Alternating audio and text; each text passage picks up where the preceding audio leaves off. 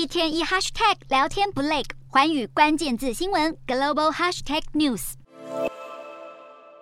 二十六岁的日本公民久保田彻七月在缅甸仰光采访示威活动时，与另外两名缅甸公民一起被捕，并且遭到拘留。而久保田彻在上个礼拜被判七年徒刑，十二号再以违反移民法的罪名判处额外三年徒刑。好，缅甸军政府夺取政权以来，持续镇压异议人士，打压新闻自由，逮捕记者和摄影师，甚至吊销广播执照。